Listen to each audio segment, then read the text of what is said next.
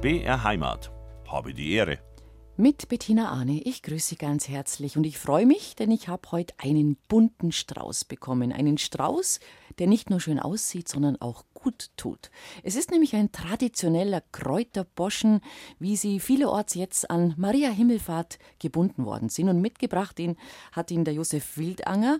Von Lechtal ist er zu uns gekommen heute, vom Österreichischen. Und ich freue mich, dass du mal wieder bei uns bist. Servus, Sepp. Grüß dich. Habe die Ehre. Ja.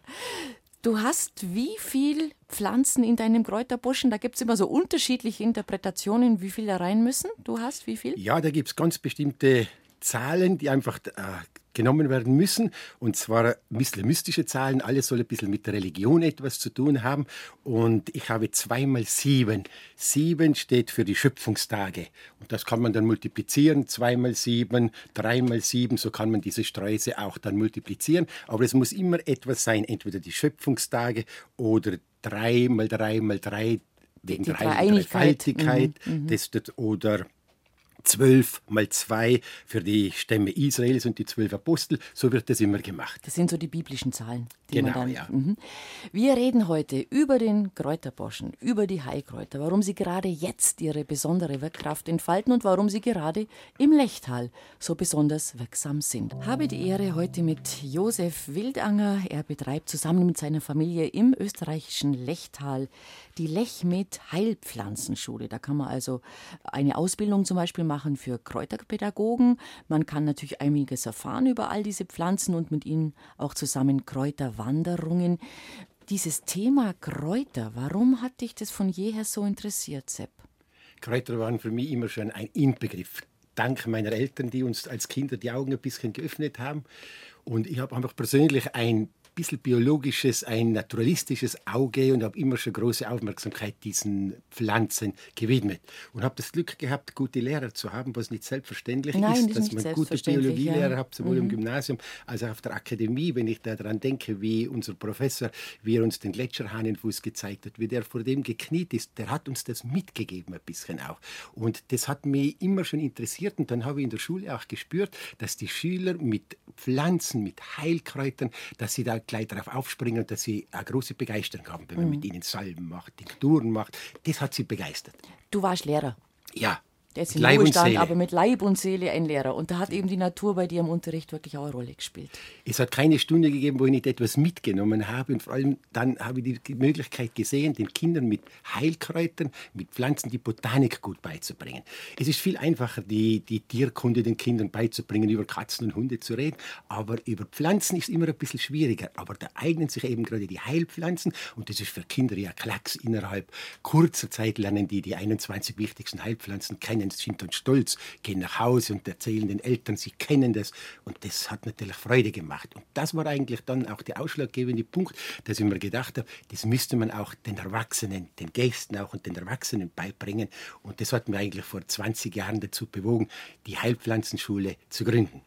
Also damals hast du wirklich gesagt, da gibt es doch bestimmt Interesse, weil in meinem Unterricht, in meiner Schule, wir haben das zum Beispiel nicht gemacht. Also wir haben damit, wir sind nicht groß rausgegangen. Also es wurde wenig Praxisunterricht damals ausgeübt. Das war vielleicht der Zeit geschuldet. Das ist heute Gott sei Dank, glaube ich, auch wieder ein bisschen anders geworden. Aber da haben wir gar nicht so viel mitgekriegt, leider, obwohl wir ja wirklich auf dem Land groß geworden sind. Und neben dem Bauernhof auch. Ja, das ist eigentlich das ist eigentlich die Grundvoraussetzung. Biologieunterricht ist einfach die Grundvoraussetzung, speziell in der Pflichtschule auch. Äh, eine Grundvoraussetzung, den Leuten, das ein bisschen, den Kindern das ein bisschen beizubringen, sie mit ihnen hinauszugehen, mit ihnen etwas zu machen. Da kann man viel Systematik einfach weglassen. Man muss einfach den Kindern die Augen öffnen und ihr naturalistisches Auge, das sie auch haben, die haben da großes Interesse und das lernen die auch sehr, sehr schnell das ist, das ist etwas Erfüllendes. Da macht der Lehrberuf dann auch Spaß, wenn man sieht, dass die Kinder darauf aufspringen. Und nur was man kennt und liebt, wird man auch später schützen. Genau.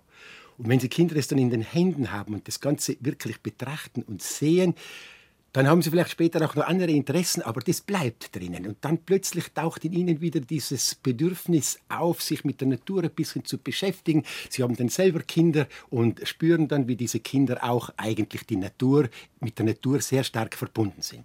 Und wir waren das natürlich in unserer Kindheit sowieso. Kein Kindergarten gegeben, kein E-Kids, nichts. Wir waren immer draußen. Das war ja das Schöne. Oh ja, erzähl. also hat man euch einfach springen lassen oder, Ja, das hat man war einfach, oder hat man schon ein bisschen auch geguckt, wo sie Natürlich hat die Mutter sausen? geguckt, aber wir waren acht Ja. Kinder zu Hause und es waren viele Familien in unserem Dorf, die haben acht, neun Kinder gehabt. Es hat diese Einrichtungen dazu mal nicht gegeben und man hat auch vielleicht diese Angst nicht gehabt, dass irgendetwas passiert.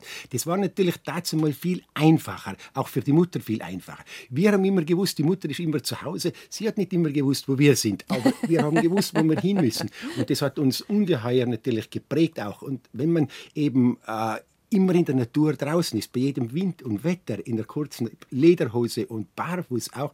Man sieht alles, man entdeckt alles, man, man, man sieht plötzlich eine Schlange, die Eidechsen, alle diese Tiere, die haben wir in den Händen gehabt, die haben wir, die, mit denen haben wir, die haben wir ganz nah vor Augen gehabt Ja. und sind mit diesen Tieren auch aufgewachsen. Und natürlich auch mit den Blumen und mit den Kräutern und den Gräsern.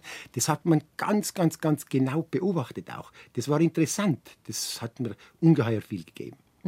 Es ist natürlich auch so, man muss ganz klar sagen, das Interesse an Heilpflanzen äh, muss in einer Region wie dem Lechtal naturgemäß vorhanden sein, weil ähm, da braucht es die Hausapotheke ganz unbedingt. Der nächste Arzt ist weit weg. Das war ja Voraussetzung, wenn man sich denkt, früher unser Arzt, der war später dann in Holzgau, aber früher dann in Elbigenalb. Ja, das war ja, das war ja unmöglich, wenn man da nicht Heilpflanzen gehabt hätte, um sich selbst die, die in, in den schlimmsten Situationen vielleicht gleich einmal helfen zu können. Das wäre ja unmöglich gewesen. Und das war eine Selbstverständlichkeit. Und das haben diese, das haben diese Familien auch weitergetragen und das hat man den Kindern auch weitergegeben. Nur natürlich äh, vor dann 20, 30 Jahren ist das Ganze ein bisschen eingeschlafen und es hat niemand sich mehr mit Heilpflanzen beschäftigt, weil die Medizin einfach anwesend war. Die Medizin war jederzeit verfügbar. Der Arzt ist gekommen und man hat es nicht mehr gebraucht. Aber wie wichtig und wie wertvoll diese Medizin als, als nicht als Alternative, sondern als Zusatz dazu. Das ist eigentlich das, das Wichtige und das Interessante, dass man das Ganze nicht verdrängen muss und sagen muss, ach, äh, die, die, die, wir gehen nur mehr den, den Heilpflanzen nach, sondern das ist eigentlich etwas, was da zusätzlich zur Schulmedizin ein, ideale, äh, ein ideales Beiwerk ist. Kannst du dich noch erinnern, was war denn daheim bei deiner Mama so im Apothekenschrank? Also wahrscheinlich ein Kalender, Ringelblumensalbe, äh, Fiebersaftel, äh, Hustentinktur. Genau diese Sachen haben wir gehabt, zum Beispiel Johannesöl, ein Johannesöl vom Johanniskraut, das bei allen Brandwunden, das bei, bei Sonnenbrand, aber auch sonst bei Verbrennungen, aber auch bei, bei kleinen Wunden da. Man hat natürlich einen Hustensaft gehabt, man hat, die, man hat äh, diese verschiedenen, äh, verschiedenen Tees auch gehabt, dass man, äh, man hat Spitzwegerich gehabt, man hat äh, Bivernell gehabt. Das waren bei Husten und bei, bei solchen Dingen hat man immer etwas gehabt. Lindenblüten war bei uns daheim ganz groß geschrieben. Lindenblüten. Ja, Lindenblüten. Bei uns gibt es keine Linden, Mhm. Nee, eigentlich keine. Linden. Wir haben dann Fichten, Fichten, Fichtennadeln. Nadeln hat man Und dann gehabt, diese Knospen. kleinen Triebe hat man gemacht, hat man Fichtenhonig gemacht auch. Das hat alles gut geholfen. Mhm. Himmelsschlüssel-Tee, solche Dinge hat man gemacht. Und das war dazu mal auch sehr, sehr wertvoll und hat auch geholfen. Obwohl unsere Mutter da ganz auch immer bedacht war, wenn zum Beispiel jemand Fieber gehabt hat, hat man früher, heute geht man wahrscheinlich, wenn man Fieber hat, viel zu schnell dahinter und schaut, dass man das Fieber senkt, obwohl Fieber eigentlich etwas, eigentlich etwas Notwendiges und ein Zeichen ist, dass der Körper gut arbeitet. Unsere Mutter hat immer gesagt, drei Tage 39, wenn aber in der Früh dann äh, in der Früh wieder 39, dann ist immer ein Zeichen, dass vielleicht man doch den Arzt dann aufsuchen muss. Also drei Tage 39, bei 40 sowieso, aber drei Tage 39, da hat man zugewartet. Mhm, auf jeden Fall hat man das gemacht. Und wie du ja erzählt hast, gerade, es war eben der Arzt nicht gleich ums Eck und, und konnte nicht zur Stelle sein. Ähm, ihr wart immer draußen, viel als Kinder, damals schon das Interesse für die Natur geweckt. Aber wer war in deiner wirklichen Familie damals? Wer war der, der Pflanzenkenner? Die Mama, der Papa? Beide, Vater beide? und Mutter haben beide, die sind beide in der Familie aufgewachsen, da hat man diese Dinge einfach gebraucht und die sind, äh, das war dazu mal einfach notwendig, das haben sie gebraucht und das haben sie auch gehabt. Die ist eigentlich so nebenbei gegangen, die waren ja viel auf den Bergwiesen droben, wo man droben geheilt hat und da hat man diese Pflanzen mitgenommen. Wir sind natürlich im Heilpflanzenparadies, sage ich immer, im Lechtal da. Und je höher die Lage, wenn die Leute haben das meistens von den Bergen auch die, die wertvollen Pflanzen heruntergeholt von den Bergwiesen droben, je höher die Lage, umso intensiver sind die Inhaltsstoffe in diesen Heilpflanzen drinnen. Das muss man einfach wissen. Eine Brennnessel auf 500 Meter Seehöhe im Vergleich zu einer Brennnessel auf 1500 Meter Seehöhe an Kalium, Calcium, Phosphor, Magnesium ungleich viel. Die Tiere, die da im Hochgebirge in der Kampfzone droben leben müssen, die könnten ja eigentlich gar nicht diese Witterungsbedingungen, diese, diesen Wechsel, der Temperaturwechsel, das alles aushalten, wenn sie nicht Pflanzen als Nahrung hätten, die ihnen einfach heilende Stoffe, Wirkungsstoffe geben. Das wäre ihnen gar nicht möglich. Mhm. Das ist etwas, was das Lechtal auch so besonders macht, jetzt für deine Interessen und für das, was ihr da in der Lechmed Heilkräuter Pflanzenschule aufgebaut habt, dass ihr besonders wirkkräftige Heilkräuter und Heilpflanzen habt? Wir suchen natürlich diese Heilpflanzen und sammeln diese alle selber. Ab einer Seehöhe, so ungefähr ab 1400 Meter See, wo wir hundertprozentig sicher sind, da ist nichts verunreinigt drinnen. Da haben wir gute Möglichkeiten bei uns in diesen Bergwesen, diese Heilpflanzen zu sammeln. Und diese Heilpflanzen dann zu verarbeiten, das ist so etwas Erfüllendes da kriegt man einen Bezug dazu. Ich, ich möchte nur zum Beispiel sagen, wir haben mhm. auch ein Enzianfeld angelegt und äh, das muss ja gejätet werden. Das muss, weil ungeheuer viel äh, Beikräuter, gerade bei den jungen Enzian, wachsen. Und wenn man ein bisschen Bezug zu diesen Pflanzen hat, wenn ich da in der Früh draußen bin und auf allen Vieren durch diese Reihen durchgehe und diese, diese Beikräuter sage, ich sage gar nicht Unkräuter, Unkraut, da sieht man, wie viel wertvolle Heilpflanzen das eigentlich auch sind, die da heraufwachsen. Und je mehr man sich mit ihnen beschäftigt und wenn man die Pflanzen mal alle beim Namen kennt und, und sie dann herausholt, auf die Seite legt, manche kann man essen, ich nehme ein Backel mit nach Hause, da kann man sogar ein Gemüse draus machen, da kann man etwas kochen damit, gewürzen damit. Da kriegt man einfach ungeheuer viel Bezug zu diesen Pflanzen und plötzlich sind das keine Unkräuter mehr, das sind Heilkräuter, das sind etwas, und Nenne mal zwei, drei Beispiele, wo wir sagen würden, oh, Unkraut, und du sagst, na, na, eigentlich nicht.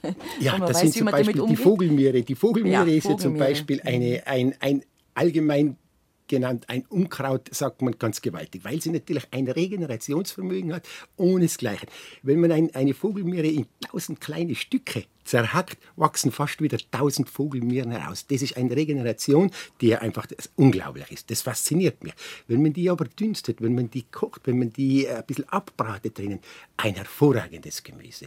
Vogelmeere, die sonst in jedem Kartoffelacker geächtet ist und man sagt, um Gottes Willen schaut das ja die Vogelmeere. Oder die Melde auch. Die Melde ist auch ein typisches Unkraut eigentlich, aber sein jetzt ein hervorragendes Beikraut. Eine junge Melde ist ein Genuss, wenn man die abbraten kann in der Pfanne und essen kann. Also das gibt es bei euch dann auch wirklich, das steht auf dem Speiseplan? Das steht einmal ab und zu auf dem Speiseplan. Ja, finde ich cool. Das ist was Schönes, das, ja. ist etwas, das ist etwas Erfüllendes. Und ich sage, je mehr man dann Beziehung und wenn man sie dann alle kennt, das ist etwas Erfüllendes. Und das ganze Jahr hinausgehen zu können und zu schauen, was wächst, was gedeiht, was gibt es wieder Neues. Das wechselt ja so ja alle 14 Tage, ändert sich die Flora. So alle 14 Tage kann man sagen, jetzt kommt diese Blüte, kommt diese Pflanze. Das ist das, da muss man immer die Augen offen haben. Das ist nichts Statisches, das ist etwas Rhythmisches. Und der Mensch, äh, Günter Funke, bei dem ich die Ausbildung gemacht habe, zur Logotherapie, der immer zu uns gesagt hat, der Mensch braucht einen Rhythmus. Die Rhythmuslosigkeit, die größte Stufe der Rhythmuslosigkeit ist die Depression. Und je mehr man Rhythmus im Leben zu Wege bringt, diese Abwechslung, dieses nicht vertaktet sein, desto besser geht es einem. Und da eignet sich natürlich die, die Heilpflanzenkunde, die Phytotherapie ganz ausgezeichnet. Mhm. Also du gehst sogar so weit, dass du sagst, da können wir uns für unser eigenes Leben von den Pflanzen wirklich auch was abschauen. Da können von, von dem Rhythmus, wie die wachsen, von den Jahreszeiten, von diesem ganzen Zyklus, der da immer wiederkehrt. Und können in diesem Rhythmus ein bisschen bleiben, wenn ich mich damit beschäftige, eben das Schöne. Sonst sind wir halt relativ vertaktet im Leben. So. Es geht immer noch Takt, immer noch und eigentlich viel noch Fremdtakt. Es ist wenig unser eigener. Zumindest solange man auch im Arbeitsleben noch genau voll so drin steht. Oder? oder? Und trotzdem ja. hat man die Möglichkeit in seiner Freizeit, und das, wir haben ja alle auch eine Freizeit, nur die Frage ist, wie wir die natürlich nützen und was wir da tun.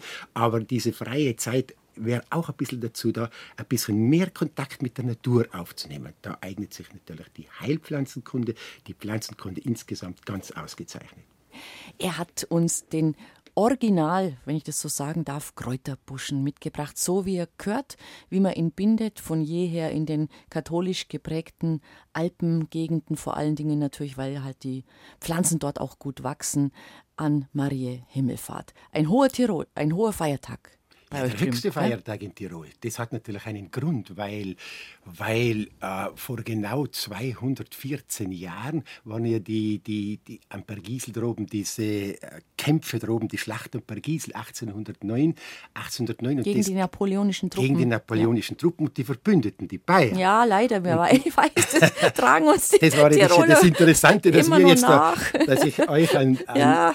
Frauenbuschen bringen kann, Ja. wenn man sich daran denkt, vor 214 Jahren haben wir nur gegeneinander gekämpft und Mhm. es ist den Tirolern gelungen, eben die Bayern zurückzuschlagen, die Verbündete äh, mit den Franzosen waren, Man muss natürlich Napoleon. auch sagen, warum die verbündet waren mit Franzo äh, Napoleon, weil man ihnen einfach das Königtum versprochen hat. Und da äh, waren natürlich, äh, ich sage mal, ich glaube, da waren die Begehrlichkeiten einfach so weit da, dass man gesagt hat, ja, wenn wir dann so davon profitieren, Ja, und machen. dann hat man natürlich, das war am 13., die erfolgreiche Schlacht war am 13. August und der 15. August ist der Hohe Frauentag und Ja. weil natürlich der, der Pater Haspinger, Speckbacher und der Andreas Hofer, vor allem der Pater Haspinger hat natürlich darauf geachtet und geschaut, das war sicher die Gottesmutter, die da mitgeholfen hat. Und auf, daraufhin hat man dann eigentlich den Hohen Frauentag als Landesfeiertag, als höchsten Feiertag gemacht und wird heute natürlich noch von den Schützen ganz besonders hochgehalten, weil es zurückerinnernd an diese Schlacht am Bergiseldrom. Das war Gibt etwas es da noch Interessantes. Prozessionen mancherorts schon?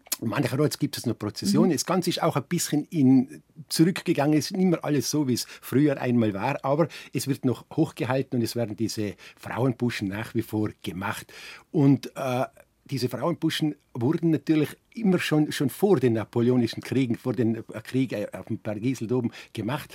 Aber das Interessante ist, wenn man das ganz genau betrachtet, was in diesen Frauenbuschen drinnen ist, dann kommen wir genau darauf zurück, dass eigentlich waren es die, äh, die Nonnen in den Klöstern und die Klo in der Klosterschule, die den Mädchen und den jungen Frauen beigebracht haben, nicht nur Kinder, Küche, Kirche, sondern auch Kräuter. Und die, Me die Medizin war eigentlich in der Hand der Frauen. Die Frauen haben diese Pflanzen gekannt. Die Frauen haben gewusst, wie man daraus Salben macht. Die Frauen haben gewusst, wie man Tinkturen macht. Die, Männer, die Männerdomäne hat es dann die Medizin eigentlich an sich gerissen. Wenn ich daran denke, dass die Anna Dengel ist eine Stegerin, die ist äh, 1980 äh, verstorben in der Also kommt aus dem Lechtal? Die kommt aus dem Lechtal, aus meinem darf, ja. Ort Mhm. kommt die her und die war die erste Tirolerin, die Medizin studiert hat. Wenn man sich das vorstellt, das war ja gar nicht erlaubt, vorher Medizin zu studieren. Und sie, haben dann, sie hat dann diese äh, missionsärztlichen Schwestern, diese Orden der missionsärztlichen Schwestern gegründet. Sie war eine Schülerin der, Anna, äh, der Mutter Teresa und hat natürlich auf der ganzen Welt viele, viele medizinische äh, Zentren gegründet, wo Frauen eben diese Medizin Ja, und natürlich war auch das ganze Apothekenwesen war ja natürlich in Männerhand, weil da hat ja das Gleiche gegolten, haben ja die Frauen auch nicht mitmachen dürfen. Und ähm, da hat man dann ja auch mit Pflanzen zu tun gehabt und Tinkturen gemacht. Insofern ist es dann logischerweise ein bisschen in Männerhand Ja. gekommen, das Thema, ja. Und man hat diesen, äh, man hat diesen äh, Frauenbuschen hat man dann von der Kirche mit nach Hause genommen, so wie jetzt auch. Da war ja nur eine Stunde eigentlich während der Messe in der Kirche, sozusagen als Blumenstrauß für die Mutter Gottes. In der Mitte drinnen eben die Königskerze, das war sozusagen die Kerze, die man der Mutter Gottes da angezündet hat, äh, symbolisch für eine Stunde. Und dann hat man diesen Strauß mit nach Hause genommen, hat in den Herrgottswinkel hineingehängt. Um das ganze Jahr vielleicht symbolisch auch äh, geschützt zu sein, nicht nur vor Krankheiten, sondern auch vor, vor Gefahren, vor Blitz, vor Lawinen, Hochwasser, Unglück. Und interessanterweise auch den Toten hat man etwas von diesem Frauenbusch, von diesen Kräutern mitgegeben bei uns. Meine Großmutter, ich habe die natürlich nicht gekannt, weil die acht Tage nach der Geburt meiner Mutter verstorben ist, aber sie war ein lediges Kind. Und ich kann mich noch gut erinnern, wie meine Mutter erzählt hat, dass man ihrer Mutter dann äh, ganz feste Schuhe angezogen hat, weil sie ein lediges Kind auf die Welt gebracht hat. Das war natürlich, das war natürlich wenn man da stirbt, muss man durchs Fegfeuer. Und man hat ihr die festesten Schuhe angezogen, die sie besessen hat, und hat ihr von diesem Frauenbuschen ein, ein, einen Teil von dieser Blüte in die Hände gegeben. Und hat man sie begraben. Das war eben, da hat man daran geglaubt, das war eben dazu mal so. Was gehört denn alles rein? Du hast vorhin gesagt, zwei mal sieben hast du gewählt. Sieben als heilige Zahl, als biblische Zahl. ich habe, ich habe, wenn ich diese Frauenbuschen mir angeschaut habe, von Region zu Region sind sie verschieden. Ein bisschen, ja. Das ist Mhm. immer je, Ja, nachdem, je nachdem, was, was halt da wächst. genau. Aber interessanterweise sind es immer Pflanzen, immer Pflanzen. Also eine Pflanze immer davon, die um Frauengesundheit geht. Also Frauengesundheit war ein ganz zentraler Punkt. Das haben diese Nonnen natürlich auch diesen Frauen beigebracht und diesen Mädchen beigebracht. Es ist wichtig, dass eine was die Frauengesundheit anlangt. Eine Frau die Aufgabe, die Kinder gebären, die Familie, Haus, Hof, Feld, das alles zu bewältigen, da muss man gesund sein. Man hat gesunde, starke Frauen gebraucht, die möglichst auch viele Kinder haben dann, um den ganzen Hof auch bewirtschaften zu können. Und wenn ich dann schaue, haben diese Leute eben diese Frauen, bei diesem Frauenbuschen immer zahlreiche Kräuter drinnen für die Frauengesundheit. Zum Beispiel Rotklee. Rotklee ist ja ganz interessante Pflanze, wenn man den Rotklee, schau her, Da ist er, ja. der Rotklee da. Rotklee ist eine ganz interessante Pflanze und vor allem eine Frauenpflanze. Mich interessiert diese Pflanze immer so besonders. Wir machen eine Frauentinktur und da ist dieser Rotklee auch drin. Rotklee, interessanterweise, und das fasziniert mich persönlich immer so. Rotklee hat ein Phytohormon, das im Hormonhaushalt der Frau, aber auch beim Mann eine ganz bedeutende Wirkung hat. Man hat in Neuseeland hat man versucht einmal viele Hektar Rotklee anzubauen und hat damit die Schafe bestoßen. Weil Schafe mit Rotklee eigentlich sehr stark zunehmen, gut am Fleischansatz sind. Und da hat man einen Versuch gemacht und hat hektarweise Rotklee angepflanzt und hat damit die Schafe bestoßen. Es war ganz interessant, die Schafe haben zugenommen. Das war ein Erfolg auf den ersten Blick. Aber was ist herausgekommen? Die Schafe sind plötzlich unfruchtbar geworden. Sie haben keine Lämmer mehr gesetzt. Und das ist eigentlich das Interessante, wie die Natur sich selbst schützen kann und auch wehren kann. Wenn man das so vergleicht, denn es steckt etwas drinnen, wo die Natur sich selbst helfen kann. Je mehr Schafe das Kleefeld bestoßen und abknappern und fressen, umso mehr Phytohormone müssen erzeugt werden, damit diese Schafe keinen Nachwuchs mehr haben. Und so reguliert sich das. Und da hat man dann untersucht und ist draufgekommen, ja, das ist dieses Phytohormon im, im Rotklee. Und Rotklee äh, Ist quasi auch gegen Wechseljahrs Richtig, das dann, ist ganz interessant. Das sind eben diese Frauen, das sind diese Frauengesundheit da. Bei zu niedrigem und zu hohem Östrogenspiegel ist Rotklee ein wunderbares Mittel, das beide Wirkungen hat. Sowohl bei zu viel Östrogen als auch bei zu wenig Östrogen. Das ist das Interessante beim Rotklee. Und auch Männer tut es eigentlich gut. Man sagt immer nur, diese Frauenkrankheiten wären das oder diese Frauenbeschwerden sind das. Das wäre aber auch für die Männer.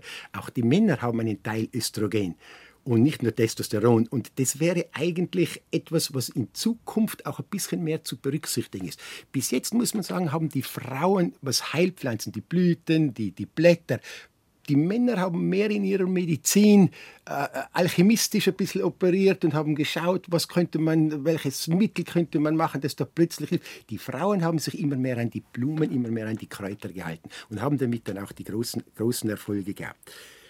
Das zweite wäre dann die Schafgarbe, die auch immer drinnen war, als dieses frauenheilende Mittel, die sehr äh, mit ihren Gerbstoffen drin, Kalium und Flavone und Kumarine drin. Aber das Interessante in der, in der Schafgarbe ist auch, dass sie einen blutstillenden Effekt hat, aber auch einen blutfördernden, äh, durchblutungsfördernden Effekt. Also, Also beides. wieder dieses- wieder dieses, wieder wie dieses beim Rotklee. duale System. Mhm. Wieder dieses duale System. Das Interessante, dass ich, äh, es gibt zum Beispiel schon Pflanzen, wenn ich zum Beispiel an die Blutwurz denke, Blutwurz mit diesen ungeheuren vielen Gerbstoffen drinnen, das ist etwas Zusammenziehendes, das ist etwas, das spürt man ja, wenn man zum Beispiel Durchfall oder etwas hat, was ja ganz heilsam und gut ist. Aber wenn man zu viel Blutwurz nimmt, dann bekommt man Verstopfung dann ist das Ganze, neigt man dazu, ein bisschen verstopft zu werden. Interessanterweise bei diesen dualen Pflanzen, wenn ich zu viel Östrogen habe, hilft das. Wenn ich zu wenig habe, hilft das. Das ist bei der Schafgarbe genauso eine. Darum ist die eigentlich bei den Frauenpflanzen überall drinnen. Die nächste? Die nächste Bunde? natürlich, die da in der Runde ist, Salbei. Die gehört unbedingt da dazu. Salbei, die ist antiseptisch und, und tötet auch Mikroben ab und ist sehr antibakteriell. Was aber natürlich für die, für die Frauen was die Hitzewallungen anlangt, zum Beispiel bei diesen Wechselbeschwerden, da sind jetzt genau diese Pflanzen wie Rotklee, Schafgarbe, Salbei und die Goldrute und Beifuß, das sind diese, die haben wir alle da drinnen in diesem, in diesem Strauß drinnen, das sind diese Frauenpflanzen, äh, die bei Beschwerden der Frau Und da möchte ich dann noch eines dazu sagen, was jetzt zum Beispiel diese Wechselbeschwerden anlangt. Oder? Da kommen ganz viele Frauen zu mir und sagen, hast du nicht irgendetwas? Natürlich, wir machen jetzt diese Frauentinktur eben mit diesen verschiedenen Rotklee, Schafgarbe, Salbei, Goldrute. Das hat eine positive Wirkung, um die Hitze auch zu nehmen. Salbei nimmt einfach diese Hitze. Ich erzähle aber diesen Leuten immer noch und sage, ihr müsst ein bisschen, äh, ihr müsst ein bisschen auch beachten dazu. Diese Wechselbeschwerden sind nicht nur rein etwas Biologisches, sondern ich habe da mal einen wunderbaren Vortrag von jemandem gehört und das möchte ich da vielleicht noch dazu sagen. Diese Wechsel, es gibt Kulturen, die kennen nicht einmal ein Wort für Wechselbeschwerden. Das können die nicht. Es gibt Kulturen, speziell, wo die Frau in ihrem Alter, wenn sie einen großen Stellenwert in der Familie mhm. hat, sozusagen als, als, als Königin fast in dieser Familie drinnen, als zentrale Ansprech Partnerin und als eine, die eigentlich wirklich äh, als Stütze dieser Familie da ist. Also wo, wo man mehr Ehrfurcht ihr entgegenbringt. Genau, die haben Respekt. diese Beschwerden auch nicht in diesem Ausmaß, wie, wie sie wir haben in, unserem, in unseren Gegenden herum. Aber es ist wirklich interessant. Dieser Gedanke, Frauen, wenn sie in den Wechsel kommen, und das mir gefällt einfach dieser Vergleich. Also, wenn Frauen in den Wechsel hineinkommen, Frauen haben sehr viel mit dem Mund zu tun. Der Frauenkörper im gebärfähigen Alter hinauf hat sehr viel mit dem Mond zu tun. Eine, eine Schwangerschaft dauert 10 Mondmonate, 28, 280 Tage. Der Wechsel, Zyklus. Der, der, Zyklus, alles hat mit dem Mond zu tun. Der Mann hat nicht mit dem Mond zu tun, der Mann hat mehr mit der Sonne. Mhm. Der Mensch, der Mann hat mehr mit der Sonne etwas zu tun. Und jetzt wechselt diese Frau, wenn sie mal in den Wechsel hineinkommt, vom Mondbeschienenen in das Sonnenbeschiene und entwickelt eigentlich ungeheuer viel Energie. Diese Hitze, diese Hitzewallungen sind auch ein Symbol ich habe noch sehr viel Energie. Es sind zwar die Kinder jetzt aus dem Haus, es sind diese Tätigkeiten, die sonst eine Frau immer für die Familie, für den Mann, für die, für die Kinder, für den Garten, für das Feld. Es ist jetzt alles ein bisschen zurückgegangen. Sie kommt jetzt in einen anderen, in einen anderen in eine andere Zeit hinein, in den Wechsel hinein. Und wenn sich da eine Frau eben rechtzeitig darum schaut, was ist meines, was, was kann ich jetzt mit dieser Energie noch anfangen, was kann ich tun mit dieser Energie, dann hat sie es oft viel, viel leichter. Und Frauen sagen dann zu mir, dieser Gedanke, dass ich jetzt auch auf, auf mich ein bisschen schauen muss, was bin ich? Was ist meines? Jetzt habe ich so lange gedient, war perfekt für alles andere, muss immer schön sein, muss, muss immer alles aufgeräumt sein. Wenn man sich denkt, wie, wie belastet diese Frauen oft sind. Und jetzt kommen sie plötzlich eine Zeit, wo sie eigentlich wo sich mehr um sich kümmern können. Ja. Genau. Mhm. Das, wäre, das wäre eigentlich, was ist mir wichtig, was ist mir wichtig. Dann haben sie diese, dann haben sie diese Stufe, diese Phase oft viel, viel besser im Auge. Das ist eine interessante Interpretation, aber tatsächlich äh, liest und hört man das ja auch auch von Frauen, dass die sagen, ähm, sie waren, klar, es gab vielleicht mal bei, dem, bei der einen oder anderen diese Beschwerden, manchmal sind sie kaum da, manchmal sind sie stärker da, aber dass viele sagen, dass es so eine Phase von Klarheit auch nochmal eingeläutet hat im Kopf, so dieses Selbstbewusstwerden oder Weg. schon sein, mhm. aber mhm. vor allen Dingen werden, mhm. äh, wer bin ich und wie mhm. gesagt, ein gutes Stück Lebensarbeit ist erledigt, aber ich kann jetzt nochmal für mich neu definieren, wie es weitergehen soll. Und da haben viele die Option, das zu tun dann. Und ähm, die, ich glaube schon auch, wenn man das so positiv betrachtet, wird man vielleicht nicht so kämpfen. Und genau das ist das Zentrale. Und wenn man so zum Beispiel jetzt so eine Tinktur selber machen kann, das wäre ja das Schöne, dass man sich das auch selbst ein bisschen herrichtet, dass man diese Pflanzen sammeln kann. Das sind ja nicht viel. Jeder kennt den Rotklee, jeder kennt die Schafgarbe, Salbei dazu, ein bisschen Goldrute und vielleicht eine Beifußtinktur dazu. Dann habe ich ein Mittel, wenn ich diese Beschwerden Tagen diese, diese, dies, diesen Wechsel einfach spüre, dass ich mir dann selbst diese Tinktur mache und selbst das einnehme, dann tue ich etwas. Das wäre das, das wäre das eigentlich das Bedeutende, wenn man selbst etwas tut. Und schau her, wenn man so die, ah, das klingt jetzt vielleicht so, aber wenn man so die, die Frauen dann schaut, wenn sie in, ihren, in, in, in diesen Abschnitt hineinkommen, wie wesentlich das ist, dass sie für sich selbst etwas tun. Männer tun sich da ein bisschen leichter. Männer haben immer äh, schon, äh, vielleicht auch schon viel früher äh, viel mit Vereinen und mit allem zu tun gehabt und kommen eigentlich kommen auch in einen Wechsel mhm. hinein und manchmal in, ein, in, ein, in eine ganz starke Krise hinein. Aber schauen wir mal in die Zeitungen hinein, schauen wir mal die Todesanzeigen von den Zeitungen an. Bei den Männern. Mhm. Mitglied der Musikkapelle, der Bergwacht, Vorstandsvorsitzender der Raiffeisenbank, dies und jenes. Ach so eine dicke Litanei steht und den Todesanzeigen immer dabei. Und was steht bei der Frau dabei? Mhm. Die Mutter war's. Was braucht's der Worte mehr? Eigentlich, man sieht, äh, dass, dass Männer sich da oft natürlich viel, viel leichter getan haben und dass plötzlich die Frau jetzt selber auch schauen muss, was ist meines, was kann ich tun. Mhm. Das hat mit diesen Wechselbeschleunigern viel diese zu tun. Rollenbilder, über die wir jetzt gerade reden, das wissen wir natürlich auch alle, aber erwähnen wir es trotzdem. Das ändert sich natürlich seit einigen Jahrzehnten und je nach Region, je nach, äh, ob du der, auf, auf dem Land bist, in einem kleinen Dorf oder vielleicht auch im Lechtal oder ob du in einer Großstadt bist, hat sich das natürlich auch alles verschoben. Aber aus dieser Geschichte, so war es ja tatsächlich immer, ähm, hat sich eben auch dann so eine Tradition mit den Heilpflanzen und den Kräutern entwickeln können, weil es über die Jahrtausende diese traditionelle Rollenverteilung mhm. gab mhm. bei uns. Ja. ja. Wie macht man so eine Tinktur? Jetzt, wenn wir schon gerade drüber reden, also ich sage jetzt, ja, da hat er recht, der Sepp, könnte ich mal probieren, vielleicht tut mir das gut.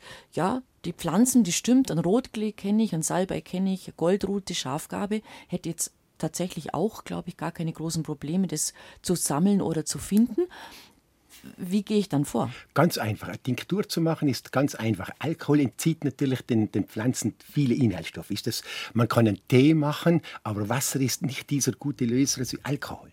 Und wenn ich zum Beispiel jetzt diesen Rotklee, Schafgarbe, Salbei, Goldrute, vielleicht auch Beifuß noch dazu nehme, wenn ich die frisch pflücke, klein schneide und mir eine Tinktur ansetze, Sofort das heißt klein immer, schneiden oder trocknen erst? Sofort, Sofort klein schneiden, schneiden mhm. frisch gleich nehmen, also eine frische Tinktur machen, ganz einfach einfach. Und dann mische ich das Ganze und dann brauche ich nur ein Gefäß, wo ich das Ganze ein bisschen vergleichen kann. Ein Drittel, zwei Drittel. Ein Drittel Pflanzen, ein Drittel, zwei Drittel Alkohol. Im Prinzip reicht, ein 38 bis 45-prozentiger Alkohol ein Drittel Pflanzen, zwei Drittel Alkohol, das Ganze in ein Gefäß hinein, Ziehen schütteln lassen. jeden Tag, jeden Tag schütteln. Nicht in die Sonne stellen, weil die Sonne erwärmt mhm. und dann kühlt es wieder ab, aber ins Licht hinstellen. Das Licht ist ein Katalysator und jeden Tag schütteln. Dann habe ich nach drei Wochen eine Abseien, habe ich nach drei Wochen eine hervorragende Tinktur. Und dann nimmt man dann jeden Tag, jeden kann man sich umfüllen in eine Pipettenflasche. Genau, das wird dann abgeseit, mhm. kommt in ein Fläschchen hinein, in ein Pipettefläschchen hinein oder in ein Tropffläschchen, ganz egal, aber in ein Fläschchen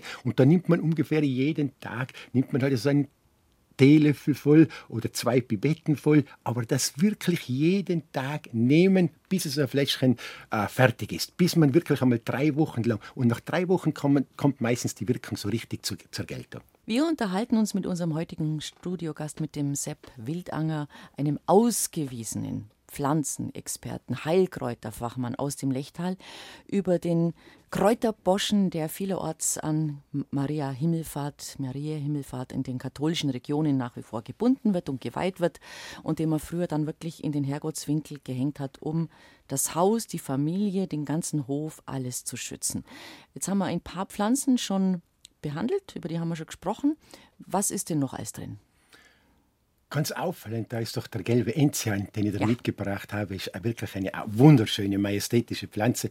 Und wie wir da im Vorfeld jetzt draußen gesessen sind, vor dem Studio draußen, auf der Gartenbank draußen, sind plötzlich Bienen, nachher Schmetterlinge, ein bisschen Schwebefliegen sind gekommen. Also ich glaube, diese Möglichkeit, mitten in der äh, Stadt von München, ein Nektar vom gelben Enzian herauszuholen, nicht so das haben sie wahrscheinlich haben sie gleich nicht so oft, genutzt oder? und weitererzählt. Das haben sie sofort genommen, ja.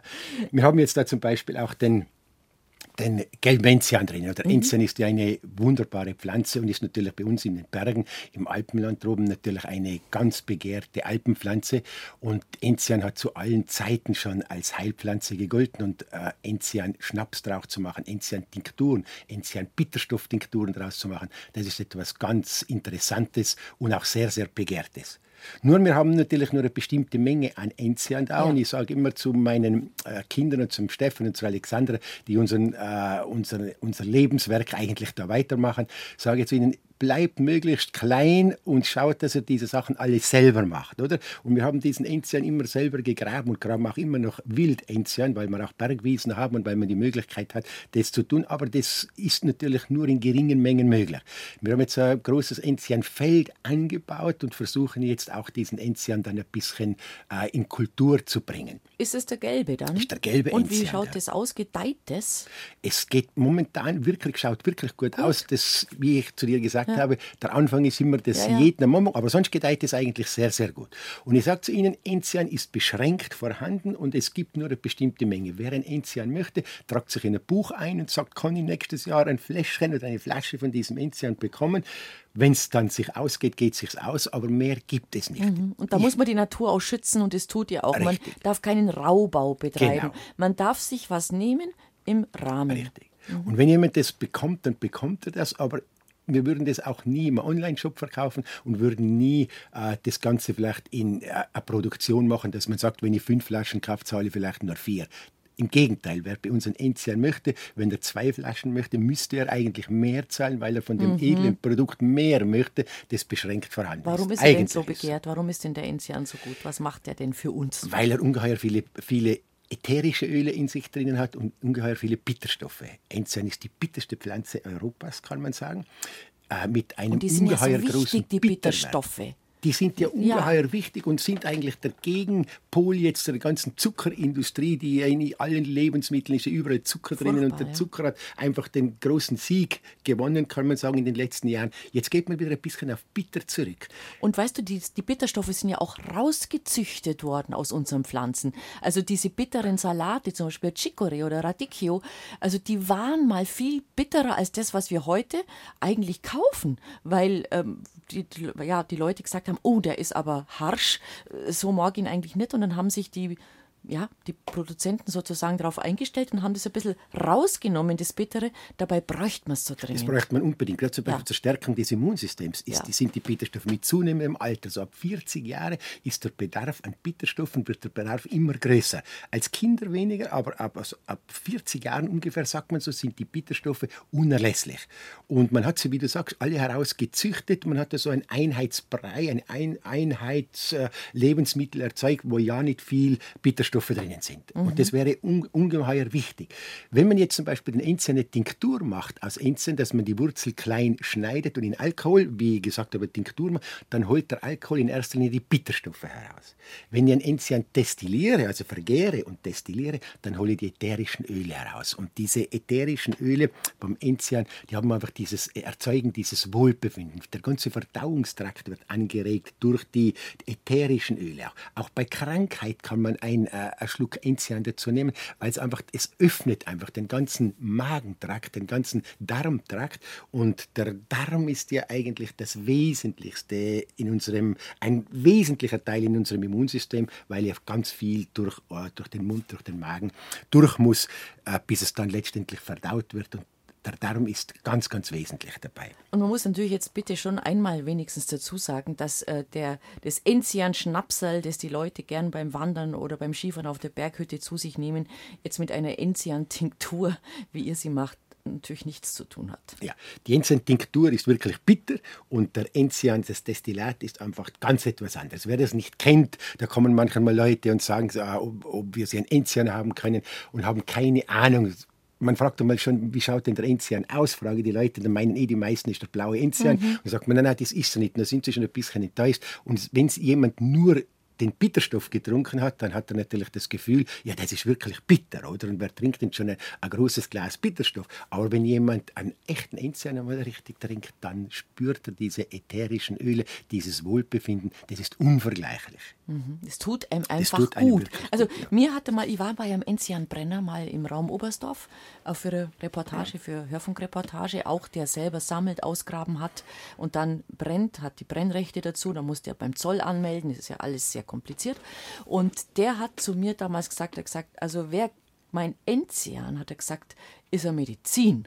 Das hat nichts mit Entschuldigung, Saufen zu tun. Sagt er, wer trinken will, einen Schnaps trinken will, der soll sich irgendwas anders holen, einen Obstler oder was auch immer. Sagt er, mein Enzian ist zu schade, als dass man wer als ein Stamperl nimmt, weil nur das hat die schöne, gute Wirkung und er ist zu wertvoll, als dass man mehr davon verzehrt sozusagen. Genau so ist es. Wer den kennt, wer ihn mhm. wirklich kennt, der schätzt ihn auch und äh, redet gar nicht vom Preis eigentlich, sondern der ist heilfroh, wenn er überhaupt etwas von diesem kostbaren Destillat bekommt. Das ist etwas ganz Wunderbares, ja. Einen interessanten Gedanken haben wir gerade verfolgt, Sepp. Du hast gesagt, wenn man sich anschaut, was eigentlich so drin ist in dem Kräuterbuschen, dann deckt es genau das ab, was an sich jeder Mensch braucht, ähm, um gesund zu sein oder zu bleiben oder deckt so die ganzen kleineren Wehwehchen, sage ich jetzt einmal, ab bei der Behandlung. Gell? Das ist wirklich Alle interessant. wesentlichen Bereiche der Alles Gesundheit drin. deckt eigentlich so ein Ja. Strauß, so ein Buschen deckt das ab. Da gibt es natürlich noch viele, die man noch dazugeben könnte und äh, noch Alternativen noch dazugeben könnte. Aber wer einen Frauenbuschen richtig kennt und wer diese Pflanzen kennt, zum Beispiel den 14er, der, der aus 2x7 Heilpflanzen besteht, der hat alles abgedeckt, was er eigentlich zum gesund bleiben, zum gefeit bleiben, zum geschützt bleiben, zum gesund werden im Laufe so eines Jahres braucht. Reden wir über die Calendula. Die, Die Ringelblume. ist ja Ringelblume. Ist Die ja kennen die meisten. ich glaube, das ist alle. eine, die, die mit am bekanntesten, Ja. oder? Die, die, ja. Das ist halt dieser Bereich, jetzt, wenn man so die anderen Heilpflanzen hernimmt, geht es um den inneren Bereich Mhm. und bei der Calendula geht es halt um den äußeren Bereich, um die Haut dazu. Eine wunderschöne Gartenblume, die einfach in jedem Frauenbuschen hineingehört, oder? Früher war das natürlich, äh, hat man diese Salben für diese Haut äh, mit Schweineschmalz gemacht. Man hat das Schweineschmalz äh, genommen, hat das Ganze erwärmt und hat dann diese Blütenblätter, Mhm. hat man da diese Zungen, hat man da alle hineingegeben und hat sie halt dann geköchelt, mehr oder weniger, Mhm. eine Viertelstunde, 20 Minuten. Das war natürlich eine mühsame, eine mühsame Arbeit. Das geht heute wesentlich einfacher und viel praktischer. Und ich empfehle das auch jedem, heute eine, eine, überhaupt eine Salbe zu machen. Ich kann ja aus vielen Pflanzen eine Salbe machen. Und für uns ist es natürlich notwendig, wenn ich den Leuten beim Salbenseminar beibringe, wie man eine Salbe macht, dass man das wirklich den Leuten zeigen kann. Dass man heute zum Beispiel so eine Ringelblumensalbe macht man ganz einfach, indem man diese Ringelblüten, diese Blüten abzupft. Da gibt man sie in ein Glas hinein und dann besprüht man sie ein bisschen mit Alkohol, um diese Zellwände ein bisschen aufzubrechen. Tut man sie ein bisschen mit dem Holz noch, stoßt man sie ein bisschen mit dem Holz, damit der Alkohol da gut in diese Zellwände da hineinkommt. Und dann, wenn man es ganz ideal macht, lässt man das vielleicht über Nacht dann stehen. Und am nächsten Tag gießt man dann ein Öl drauf. Dass man wieder ein Drittel, ein Drittel Pflanzen nimmt, zwei Drittel Öl, Öl nimmt, da gießt man dann dieses Öl drauf. Was nimmst du da? Da kann man jetzt ganz verschiedene Öle nehmen. Heute ist man natürlich, heute weiß man, dass es äh, für die einzelnen, für die einzelnen Hautarten, dass es da Olivenöl gibt, Sonnenblumenöl, Mandel. äh, wirklich ganz viel verschiedene Hanföl gibt, dann diese Nachtkerzenöle. Das kann man sich heute sogar aussuchen, welchen Hauttyp das ich habe. Das kann man sich heute machen. Früher hat man eben nur Schweineschmalz gehabt. Kann man, man kann natürlich auch Kokosöl nehmen, Kokosfett nehmen. Da kann man ganz hervorragende Salben machen. So, man nimmt also dieses Öl, gibt es, auf die, gibt es in dieses Glas hinein, verschließt das Ganze, schüttelt es dann jeden Tag. Drei, Das ist immer wichtig, gell? Du immer dazu, da alles, was man macht, Bewegung jeden Tag schüttelt schütteln. dann, Mhm. dieses, schüttelt dann dieses Glas mit diesem mit diesem Gemisch aus Pflanzen, aus diesen Blüten und aus diesem Öl und lässt es mindestens drei Wochen, drei, vier Wochen lang, lässt es da drinnen, das wird immer geschüttelt. Und nach drei, vier Wochen, also normal drei Wochen, man gibt einfach den Leuten eine Zahl an, also nach drei Wochen sie- siebt man das Ganze ab. Und jetzt habe ich ein Ölmazerat, wo ich eigentlich die Inhaltsstoffe von der Calendula in dem Mazerat nehme.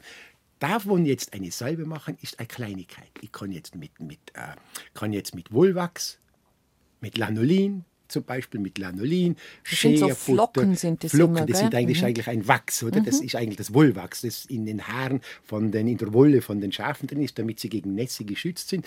Da kann ich jetzt mit ganz einfachen Mitteln ein bisschen Wollwachs dazu nehmen, ein bisschen Bienenwachs dazu äh, geben. Dann, also wenn ich das Ganze dann äh, erhitze, wenn ich zum Beispiel das Wollwachs erhitze und dann dieses Öl dazugebe, dieses Ansatzöl, dieses Ölmazerat dazugebe und dann ein bisschen Bienenwachs dazu, das Ganze dann ab, abfülle, abkühlen lasse, dann habe ich eine wunderbare Salbe. Das kann ich aus jedem Lasse die in dem Topf halt drin oder muss ich das umfüllen? das Sollte gibt ja man, vielleicht also das- das gibt man in einer, also wir tun das in einem Warmwasserbad, wird Mhm. sie erhitzt, da kommt dieses Wollwachs hinein und das Wollwachs wird erhitzt und dann kommt dieses Öl hinein, dieses Ansatzöl, das ich Mhm. äh, vorhin gesagt habe und dann kommt ein bisschen Bienenwachs dazu, da gibt es ja genaue Rezepte dazu, da kriegt dann jeder sein Rezept dazu und wenn ich also ein äh, Heilsalbenseminar mache, dann macht jeder dann acht, neun verschiedene Salben okay.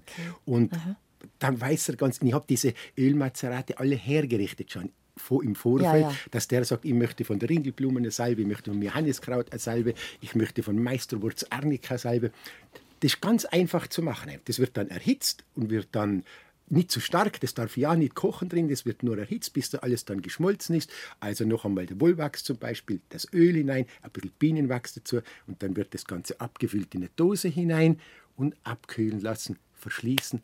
Dann habe ich eine wunderbare Salbe die ich dann das ganze Jahr eigentlich herstellen kann. Also Ölmazerat hält ein ganzes Jahr lang. Also ich habe jetzt acht, Bis die neun, nächste wiederkommt, gell? Bis die nächste, bis die nächste wiederkommt. Bis man sagt man immer, bis das nächste. Das ist mit Honig, mit allem so. Wenn es wieder einen neuen gibt, dann isst man den neuen Honig. Wenn ich Johannesöl mache, wenn das Johanneskraut wieder so weit ist, dann macht man sich ein neues Johanneskraut. Und das alte verschenkt man oder das alte verwendet man oder gibt man Leuten, die zum Beispiel mit Kopfschuppen ein großes Problem haben. Dieses Johannesöl in, a, in, a, in ein Ei, also dass man ein Eidotter nimmt und Johannesöl und das Ganze verrührt und sich eine Haube macht zum ah, Beispiel. Mhm. Eine Maske, Haarmaske. In der Nacht, mhm. und in der Nacht ein Tuch drüber und eine ganze Nacht oben lässt, am nächsten Tag mit einem feinen Shampoo das Ganze abwäscht, dann hat man hundertprozentig diesen Juckreiz im Kopf weg und diese Schuppen glaube ich, zu wirklich 99,9% beseitigt. Oh, ein schöner Tipp. Die Calendula hilft bei aller, allen Arten von Hautirritationen, oder? All, Kann man so sagen? Allen Arten ja. eigentlich von Hautirritationen. Hat auch sehr viele Mineralstoffe drinnen, Vitamine auch drinnen, muss man sagen, und die auch für die Haut ganz gut erträglich ist. Mhm. Eine Calendula gehört einfach in jeden, gehört in jeden äh, Ding hinein. Ist auch für Babys gut. Ja, genau, Baby für alle. Baby, auch ganz wunderbar. Für, auch für die betagte Haut, sagt man, für die mhm. betagte Haut, für die Babys, eine eigentlich Universalsalbe ist die Calendula, die in jede, jeden Haushalt einfach hineingehört. Oder? Und ausschauen tut es auch noch schön. Ja. Äh, da kommen wir wieder jetzt auf einen Bereich, das ist eben diese Seite, wo ich wieder sage, die Haut ist nicht nur ein Organ, das uns da umhüllt und schützt, sondern die Haut äh, hat auch unter der Oberfläche, zeigt auch manches Mal, was unter ihrer Oberfläche, sie enthüllt manches Mal, was unter ihrer Oberfläche ist. So manche Krankheit zeigt sich auch an der Haut. Und da sage ich den Leuten auch immer, wenn ich dieses Salbenseminar mache. Es ist natürlich gut, dass man sich zum Beispiel bei Neurodermitis, bei Schuppenflechte, Ringelblumensalbe oder Arnika-Salbe oder Bittersüßstängelsalbe, die ja ganz gut bei diesen Neurodermitis äh, äh, Krankheiten einfach wirksam ist. Da sage ich immer, wir müssen auch immer schauen, was sagt uns diese Krankheit auch? Was ist da in, unter der Haut oft drin? Schauen wir doch her, wenn wir zum Beispiel Herpes, wenn wir eine Fieberblase mhm. bekommen. Bei mir ist das ein ganz typisches, weil ich weiß ganz genau, wenn ich eine Fieberblase bekomme, bekomme sehr, sehr selten eine, aber es ist eben so. Dann ist es ein Zeichen ein Zeichen. Und zwar ein das Zeichen, mich dass dein Immunsystem gerade nicht funktioniert. Ganz oder? richtig. Ja. Wenn ich sehr viel Stress gehabt habe, wenn mhm. etwas äh, passiert ist, was sehr unangenehm war, mhm. was mir sehr viel Kopfarbeit gemacht hat, was mir, wenn ich mhm. krank war, wenn ich auch ein bisschen Grippe gehabt habe, wenn mein Immunsystem drunten ist, dann kommen diese Herpesviren vom Rückenmark natürlich her und haben die Möglichkeit, weil das Immunsystem sich das nicht ich kann mir auch eine gute Salbe machen. Ich kenne zum Beispiel einen Gast, der kommt bei uns von Belgien, der hat sehr stark leidet der unter Neurothermitis und er muss sehr viel Cortison nehmen. Wenn ich mit dem zum Beispiel eine Bittersüßstängel-Salbe mache, ist, wir verkaufen ja keine Salben, sondern das ist alles viel zu kompliziert, mhm. die, ganzen, mhm. die, die, ganzen Auflagen und was man da alles und ja, die ganzen ja, Allergien, das wissen ja. wir. Aber ich sage zu den Leuten, wenn ihr eine Salbe braucht, dann kommt, dann machen wir gemeinsam eine Salbe. Du machst die Salbe selber. Und da macht sich zum Beispiel diese Arnika die Arnika äh, Bittersüßstängelsalbe er braucht sehr viel Cortison zu Hause, wenn er aber da auf Urlaub da ist und dieses, äh, die Umgebung ein bisschen anders ist und er selbst diese Salbe macht und sich damit ein, kommt er ungefähr 10, 14 Tage ohne Cortison aus. Wenn er dann wieder nach Hause geht, ich weiß, er hat natürlich besondere Umstände auch mhm, zu Hause, mhm. dann muss er wieder dieses Cortison nehmen. Das ist etwas, was einfach... Aber das ist doch schon frappierend, Das oder? ist frappierend, ja. ja. Auch die Gürtelrose zum Beispiel, auch Gürtel, da machen wir auch Salbe zum Beispiel, die äh, Salbe aus der Birkenrinde. Birkenrindensalbe hat etwas ganz äh, mhm. zum Beispiel mhm. Wesentliches bei, äh, wesentliche Hilfe bei, bei diesen Gürtelrose-Erkrankungen. Da. Dann sage ich den Leuten immer, wir müssen immer schauen, was, was können wir für uns tun auf der geistigen Ebene, auch damit ich lerne, weiß ich auch, schreibe ich ein Tagebuch zum Beispiel, wann bricht bei mir immer diese, wann sind diese Schübe da? Das Wesentliche schreibe ich ein Tagebuch. Da wollen die Leute manchmal, was ein Tagebuch? Doch, schreib du immer auf, wenn du einen Schub bekommst, was war jetzt gerade? Man muss das Muster erkennen.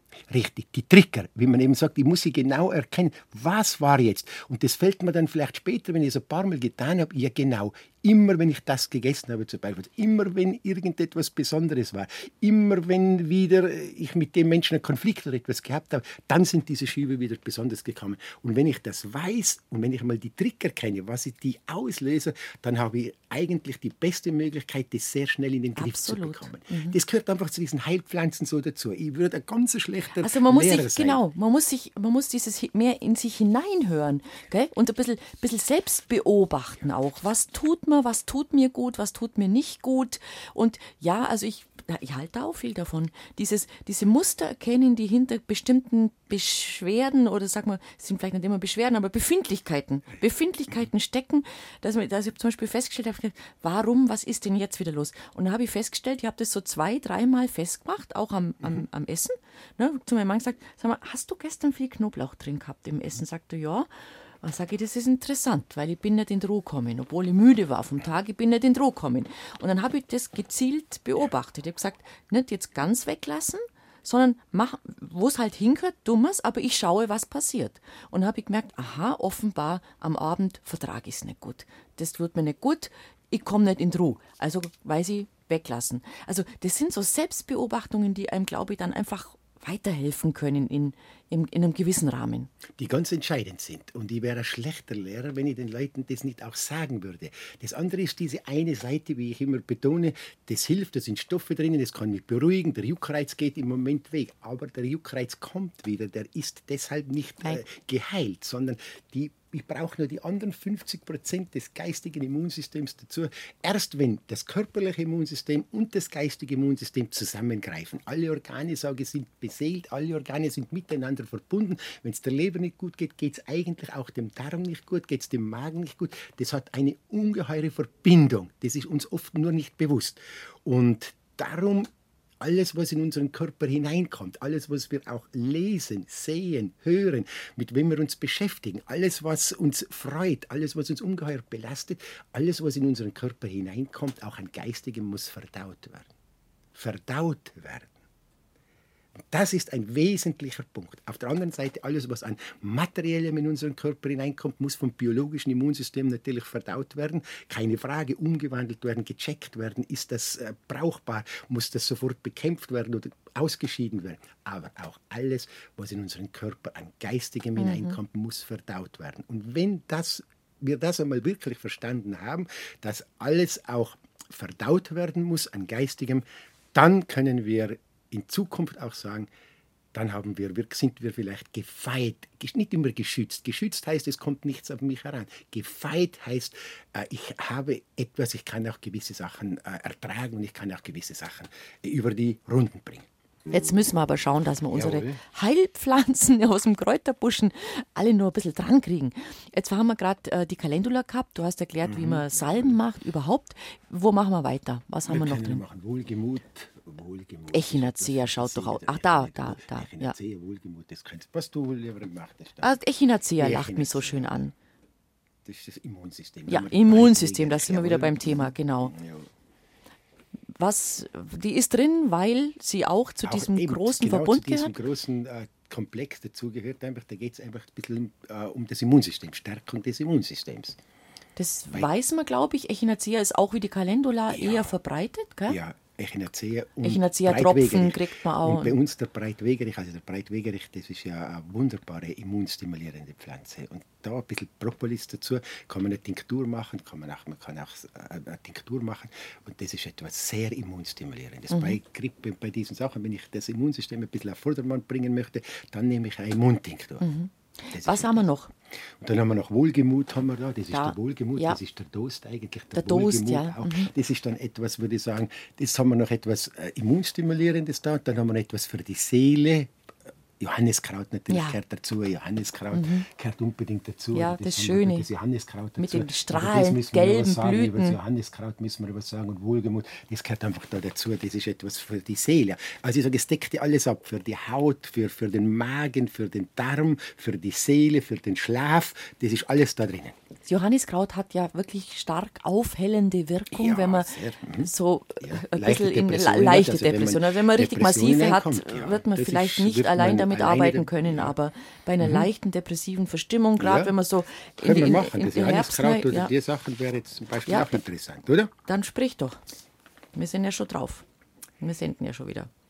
Also das Johanniskraut? Johanniskraut ist eine Pflanze, die eigentlich in keinem Frauenbuschen fehlen mhm. darf. Oder? Johanniskraut wird sonnengel, macht ruhiges Feuer und friedlich zählt, sagt der Lechtaler. Oh ja. Das heißt, Schöner Spruch. Johanniskraut wie die Sonne gelb macht ruhiger das Feuer, beruhigt das Feuer. Also wenn man sich verbrannt hat, ist ein Johannesöl oder eine Salbe aus Johannesöl das Beste, was man haben kann. Ich kenne kaum eine äh, ja, ein Öl, ein Auszugsöl, das, dieses Rotöl, wenn man dieses Öl anschaut, das hat diese rote Farbstoffe. Wenn man diese Knospen, wenn man diese Knospen, die nicht ganz mhm. offen sind, ein bisschen zerreibt in den Händen, mhm. dann sieht man sofort diese roten ja. Farbstoffe. Ja. Das ist das Hyperizin, Hyperforin des Johanniskrautes. Und das hat man in jedem Frauenbuschen drinnen. Das braucht man entweder als Öl oder eine Salbe, wenn man zum Beispiel auch Narben hat, wenn man abgeschürft ist. Wenn unsere Mutter ist einmal gestürzt mit 88 Jahren und hat natürlich, sie will nicht zum Doktor gehen. Wir haben sie mit Johannesöl eingerieben. Da. Die hat eine wunderbare glatte Haut. Sie hat dann gesagt, schau her, die Haut ist ja eine jünger geworden, als ich sie vorhin gehabt habe. Schnell gib's mal. Und das haben wir äh, Johannes, Johanniskraut. Und wenn man zum Beispiel Johanniskraut-Tinktur macht, dass man Johanniskraut sammelt, dieses Johanniskraut auch klein, klein zerdrückt, klein macht, diese Blüten in ein, in ein Glas hineingibt und mit Alkohol dann wieder aufgießt, dann wird Tinktur. Und Johanniskraut-Tinktur ist eben bei leichten Depressionen, wenn ich das über drei Wochen lang einnehme, habe hab ich einfach ganz entschieden ein bisschen Lichtblicke wieder da. Und das hat man früher natürlich auch gebraucht. Leute haben nicht nur früher, auch heute natürlich. Die Depressionen sind heute ja, ja noch viel verstärkt verbreitet, als es früher, glaube ich, der Fall war, oder? Durch diese ganzen, äh, diese, diese ganzen Überflutungen, die heute bei den vielen, vielen Menschen tagtäglich da sind. Da gehört das Johanniskraut dazu. Und da gehört natürlich auch der Wohlgemut, ja. der wilde Dost Wohlgemut. Daraus machen wir einen Heilschnaps zum Beispiel. Das ist ja der Name schon Programm ein bisschen, oder? Wohlgemut. Wohlgemut. Einfach, ja. Das ist einfach ja. die, das ist die Pflanze für Krankheit und Sorge, weil sie so ein bisschen stimmungsaufhellend auch ist und auch sehr antiviral und wird zum Beispiel auch bei Schuppenflechte äh, mit, mit Salben äh, und auch als Tinktur eingenommen. Hat sie eine momentan sehr gute Bedeutung dazu. Das hat man früher auch gebraucht dazu, dass man von Zeit zu Zeit äh, ein bisschen Hilfsmittel gehabt hat, um über die ärgsten äh, Schwierigkeiten vielleicht, um, um diese, äh, diese Dunkelheit ein bisschen beseitigen zu können. Ich erwähne dann immer wieder, wenn ich mit den Leuten dieses Mach, äh, diese, diesen Bereich durchmache, Stimmung, einfach dieses, äh, diese, diese Depressionen Ganz viele Ursachen in diesen Depressionen sind einfach der Umgang mit der Zeit. Die Zeit, wir sind ungeheuer so vertaktet jeden Tag und spüren unsere eigene Zeit ganz, ganz, ganz wenig. Was ist eigentlich unsere Zeit? Und ich sage zu den Leuten immer, kauft euch eine Sonne, eine Sanduhr. Schaut einmal diese Sanduhr an. Wenn ihr Probleme habt oder wenn ihr, wenn ihr wirklich diese Probleme habt, schaut einmal eine Sanduhr an. Oben die Zukunft in der Sanduhr drum, wo ich nicht hinschauen kann. Das, was da herunterrieselt, in der Mitte drinnen, das genau unten die Vergangenheit und in der Mitte drinnen, das ist die Gegenwart. Das ist genau das, mein Leben, diese enge, kleine, enge diese winzig schmale, enge Stelle, das ist mein Leben. Was ist da wirklich meines? Was tue ich? Wie viel lasse ich da vorbeirinnen, weil ich in Zeugen nachlaufe oder mir Gedanken mache über die Zukunft, die ich gar nicht sehen kann? Über Sicherheitsdenken, über Gott, alles, was ich mir denke, das ist alles nicht in Wirklichkeit irreal. Dieses Leben im Moment, das, was, was in dieser Engstelle die da ist. die da gerade durchrinnen pro das Sekunde. Pro die erlebte Zeit ist die richtige Zeit. Nichts misst die Zeit so falsch wie die Uhr die Uhr misst die Zeit nicht richtig. Eine Schulstunde kann ewig lang dauern. Ich habe auch nie eine Uhr. Die kann ewig lang dauern, bis der Lehrer endlich einmal aufhört. Oder sie geht ganz schnell vorbei, wie unsere Sendung und wenn heute. Und wenn heute, und wenn heute nach der Stunde die Schüler sagen, was, es ist schon vorbei, ein größeres Kompliment kannst du nicht bekommen. Das erlebe ich dann immer wieder, wenn ich das Seminar etwas mache. Normalerweise steht doch jeder auf und sagt, ich gehe jetzt, ich gehe jetzt fort. Wenn man, wenn man sich vorstellt, das Seminar von 9 Uhr bis 4 Uhr Nachmittag, wo ja hauptsächlich viel auch gesprochen wird. Und wenn die Leute dann sagen, das war jetzt interessant. Das größeres Lob kann man eigentlich nicht bekommen. Ich sage, kauft euch eine Sanduhr und schaut euch das an. Diese Vertaktung, diese Zeit der anderen, die wir immer eigentlich leben. Wir haben so wenig für uns. Was ist wirklich das unsere? Was können wir machen? Das gehört zu den Heilpflanzen einfach dazu, dass ich sage, wenn es mir nicht gut geht, wenn es mir nicht gut geht. Ich kann mir natürlich eine Tinktur machen, um diese äh, Depressionen ein bisschen, ein bisschen Licht hineinzubekommen. Aber ich muss schon wieder schauen, was sind denn die Ursachen? Was lässt mich denn eigentlich dieses wunderbare Leben in dieser Engstelle des ganz, ganz, ganz, ganz, diese erlebte Zeit ist die gelebte Zeit. Das ist meine Zeit und alles andere ist nicht meine Zeit. Das ist jetzt schon interessant. Also dieses, diese Beschäftigung mit Pflanzen, was sie sind, was sie bewirken, die führt offenbar zu einer philosophischen Betrachtungsweise der Welt.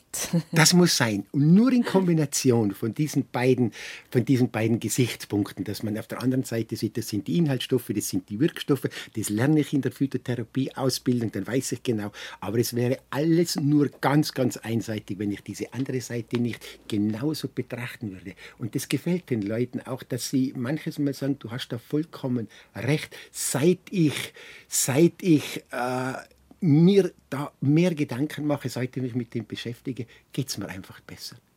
Mhm. Mhm. Und das kannst du dann eben auch transportieren.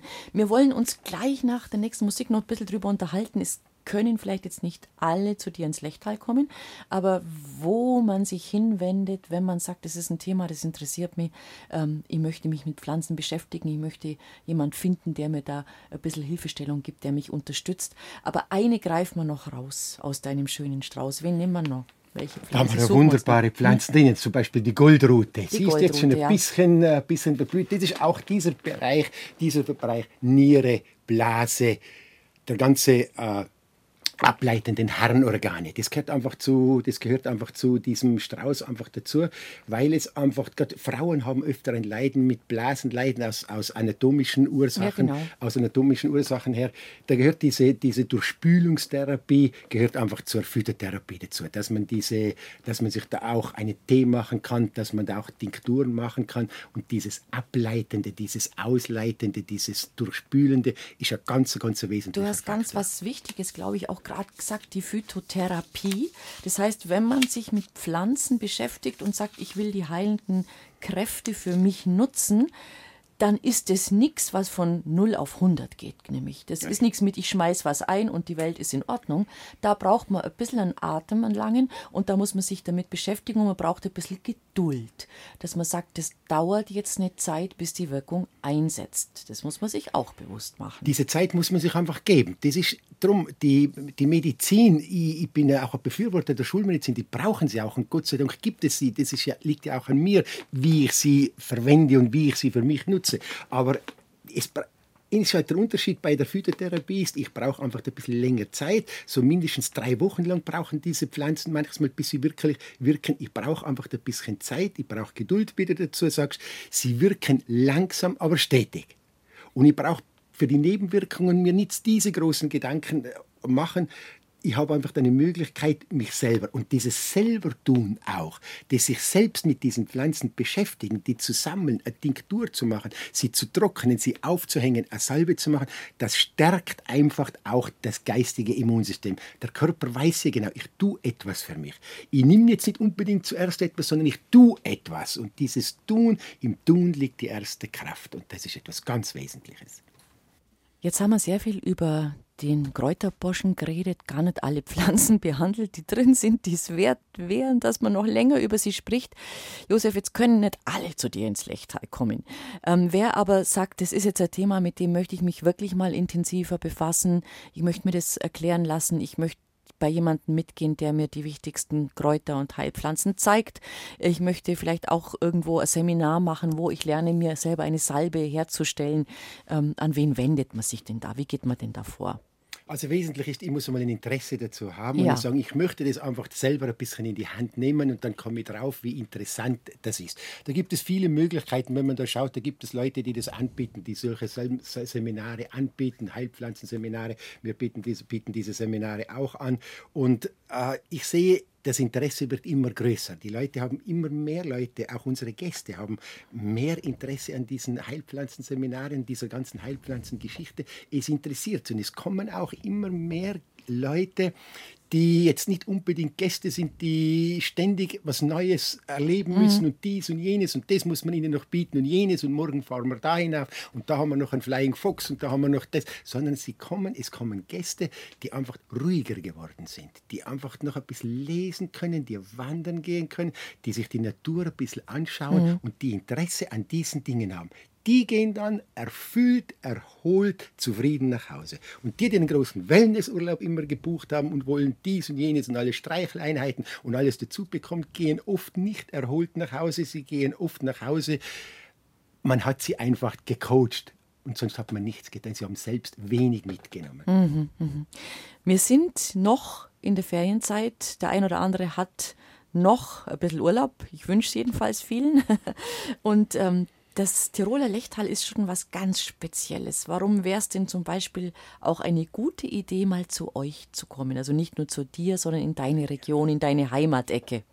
Wir sind einfach ein Tal, das noch ziemlich unberührt ist, wie ich immer sage. Wir haben Gott sei Dank diese Möglichkeiten nie gehabt. Was Gott, welche Aufstiegshilfen, was Gott alles zu machen, das haben wir nicht gehabt. Vom, von den Bergen aus, von, von der ganzen Geologie aus. Wir sind eigentlich ein urtümliches Tal geblieben. Gott sei Dank wir waren früher immer ein ganz armes Teil. Die Lechtaler war eine ganz arme Bevölkerung da und die hat das meiste auf den Bergwiesen droben gehalten. Am ebenen Boden ist ja fast nichts da. Die Leute waren relativ arm, aber sie haben alles mehr oder weniger gewollt oder ungewollt erhalten und wir haben Natur pur da. Wer zu uns ins Lechtal kommt, der findet einfach diese Natur pur noch da, wo man für Leute, die sich wirklich für die Natur interessieren. Das heißt, das man kann das wirklich schön wandern. Schön wandern. Mhm. Wenn ich mhm. an den Lechweg denke, wie der momentan pumpt, der Lechweg vom, von, von der Lech Quelle droben hinter Lech am Arlberg, also da hinten drinnen, im Zug drinnen, bis, bis, zum Füßen, Lechfall, mhm. 125 Kilometer ungefähr bis zum Lechfall hinunter. So lange dauert dieser, äh, geht dieser Lechweg. Und ich habe gerade kürzlich, wie ich Pflanzen gesammelt habe, habe ich einer Frau zugeschaut, die über die Brücke zu unserem Kneippbecken drüben, über eine Kneipanlage, da geht so eine wunderschöne Brücke über den Lech drüber und die hat einen Stein in der Hand und schreibt auf den Stein äh, mit einem dicken so Stift, so einen blauen Stift hat sie, ich hab das war, ziemlich nahe bei ihr da und sie schreibt etwas drauf, geht dann zum Brückengeländer hin und lässt diesen Stein in den Lech hinein plumpsen. So richtig. Äh, ich die hat nicht, sich von was befreit. Die hat sich von was befreit. Ich habe mir gedacht, das ist doch auch eine gute Möglichkeit, eine Wanderung zu machen. Man kann sich nicht von allem, man muss manchmal ein Hilfsmittel dazu finden, man muss manchmal auch ein gedankliches Hilfsmittel dazu finden, dass man diese Natur auch nützen kann. Ich mhm. werfe diesen Stein in diesen Lech hinein und die, der Zeit, die Zeit spült wahrscheinlich alles von diesem Stein weg, was da an Sorgen, an Problemen, an Enttäuschungen drinnen war vielleicht. Und das hat mir ganz, ganz gut gefallen. Und man sollte das eigentlich, man sollte eigentlich so eine Brücke installieren, wo man den Leuten sagt, immer wenn er da drüben geht, da werft sie einen Stein hinunter. Wir haben ja die Liebesbrücken, nicht ja. nur in Paris, ja, auch mittlerweile anders, ja. wo sie alle ihre, ihre Schlösser mit den zwei genau. Namen dranhängen. Vielleicht könnten wir auch eine Seufzerbrücke machen. Eine Art Seufzerbrücke. genau auf den gleichen Gedanken bin ich gekommen und habe gesagt, das wäre möglich. Wir haben eine wunderbare Naturlandschaft da und diese zu genießen, das ist allemal wert, dass man da zu uns hineinkommt. Jetzt kommt für dich, glaube ich, mit die schönste Zeit im Jahr, gell? wenn der Sommer so in den Spätsommer kippt und so das Licht klar wird, so langsam in den Frühherbst geht. Das magst du besonders gern, gell? auch in deiner Ecke, wo, das ist wo ihr daheim seid. schöne Zeit. Jetzt ist diese Zeit der Blüten, geht allmählich dem Ende zu. Jetzt kommt die Wurzelzeit. Jetzt ziehe ich natürlich aus und hole Enzian, Meisterwurz, Blutwurz. Diese Sachen werden jetzt geerntet. Und das ist dann das Abschließende da. Und wenn dann zum Schluss dann im, im, November, Dezember gebrannt wird, dann ist das Jahr wieder vorbei. Und ich habe ein rhythmisches Jahr gehabt. Ein sehr, sehr rhythmisches Jahr. Von Februar beginnend mit der, mit der, mit der Chemotherapie bis die ganzen Kurse, die ich gemacht habe, die ganzen Pflanzen, die man gesammelt hat. Und jetzt der Herbst noch die Wurzelzeit dazu. Und dann habe ich wieder ein Jahr mit unserer Familie verbracht. Du lebst eben auch einen Zyklus wie eine Pflanze. Und das ist das Schöne. Lieber Sepp, war schön, dass du da warst. Vielen Dank. Herzliche Grüße mit, bring sie mit von uns allen nach Hause und macht es euch schön da im Lechtal und freut euch daran, dass ihr noch so eine schöne Natur habt. Und danke für dein Wissen. Schön, dass du da warst. Vielen Dank. Bis zum nächsten Mal. Ich Hoffe, du kommst wieder. Dankeschön.